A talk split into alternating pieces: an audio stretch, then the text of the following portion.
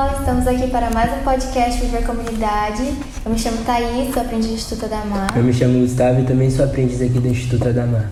E hoje a gente vai falar um pouquinho sobre o espetáculo que está acontecendo aqui no Instituto, A Bruxinha Que Era Boa, e a gente vai falar com a Camila. Oi. Olá, oi gente, prazer estar aqui novamente. então, Camila, você poderia falar como está sendo a experiência de fazer esse espetáculo?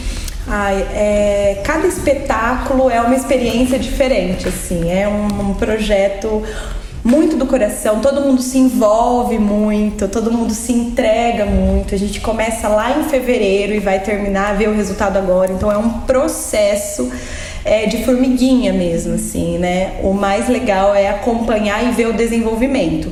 Eu sempre falo que o teatro acontece no momento da troca, no encontro com o público, mas acompanhar o processo e ver o, né, a troca e ver o espetáculo nascer, acontecer, é muito bom, muito legal.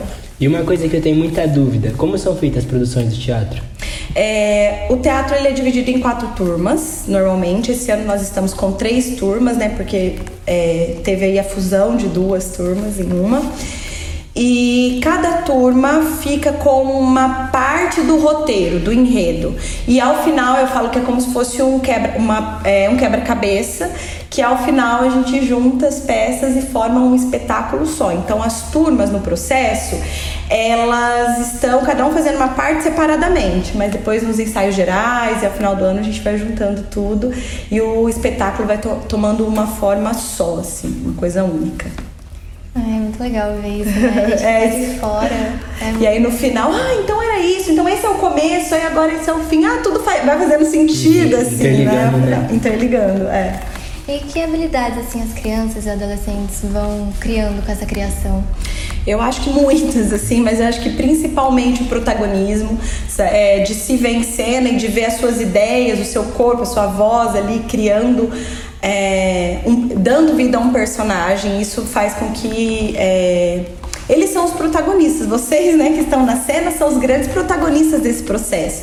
Então, além do protagonismo, a capacidade de trabalhar em grupo, veja só, cada um faz uma parte, no final a gente tem um produto só, que é o que todo mundo se empenhou para ter aquele resultado, né? Então, esse trabalho em grupo, teatro é muito, não se faz teatro sozinho.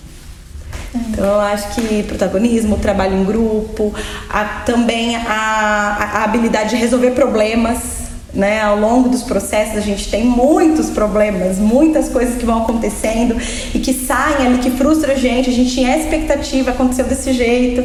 Então a, a forma como a gente vai resolvendo e lidando com esses problemas também é uma habilidade que cada um vai desenvolvendo. Eu acho que principalmente essas esses três, assim, são, é, são coisas que a gente mais trabalha, assim, né, no, no dia a dia da e criação. acaba conhecendo mais as pessoas, né? Parece uhum. que a gente se desenvolve, tem um autoconhecimento, conhece mais o próximo. Isso, esse, esse, é, esse autoconhecimento que eu coloco ali como protagonismo também, porque acontece muito.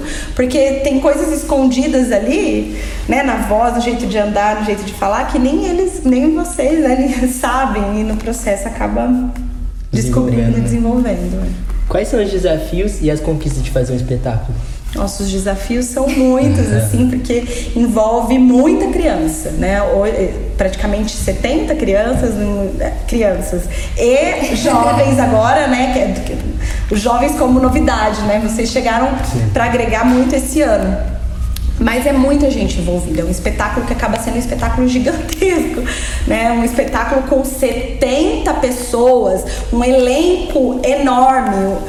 É, eu falo que esse é o desafio e logo após eu falo que também me sinto muito orgulhosa é, de, de conseguir aqui no Instituto Adamar fazer isso acontecer. Porque a gente não vê isso acontecer, é muito difícil.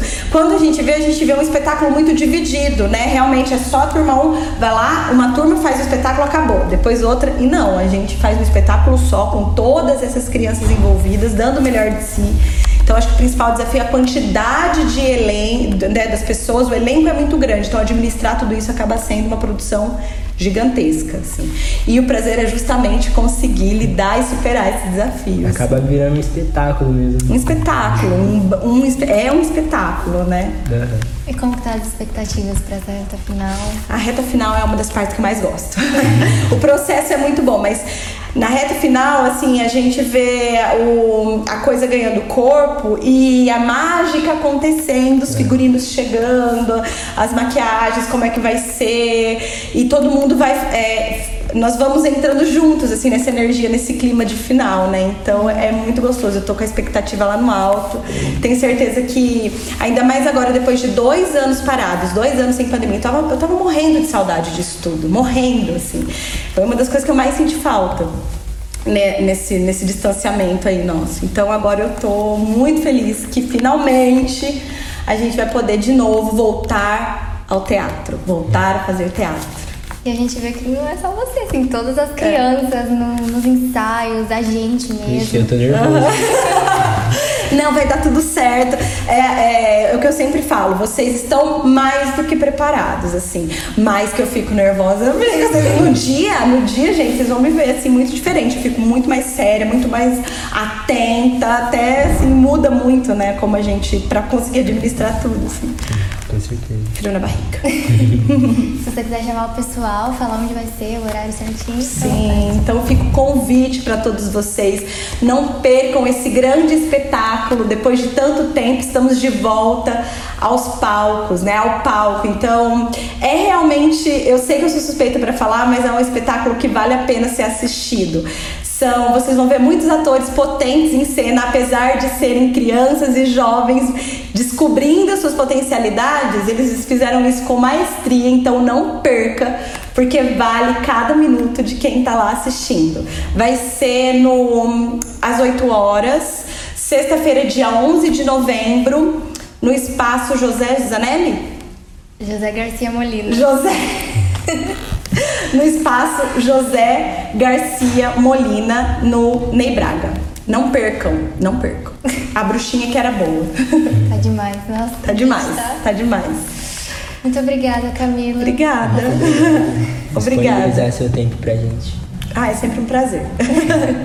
É Obrigada, isso, gente. gente. Agora fica atento às nossas redes sociais, arroba Instituto Adamar. E fique esperto pra não perder os próximos capítulos dessa novela, Viver Comunidade. Obrigada. Obrigada. Tchau.